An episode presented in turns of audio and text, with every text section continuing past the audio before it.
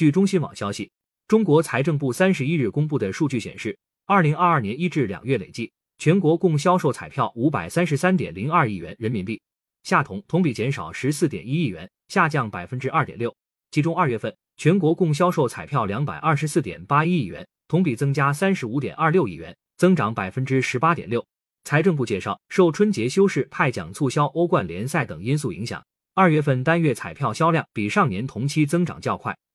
同时，受高频快开游戏退市影响，一至两月累计销量同比略有下降，总体基本平稳。据了解，受高频快开彩票游戏退市及开型彩票派奖促销、基诺型彩票扩大销售范围以及欧冠联赛等因素影响，二月份主要彩票品种销量同比有所波动。其中，乐透数字型彩票销售额同比下降七百分之七，即开型彩票销售额同比增加十八点一七亿元，增长百分之五十八点一。二月份与上年同期相比，除西藏和青海外，其余省份销量均有所增长。一至两月累计与上年同期相比，全国共有十个省份彩票销售量出现增长，其中新疆、四川、湖南和广东增加额较多，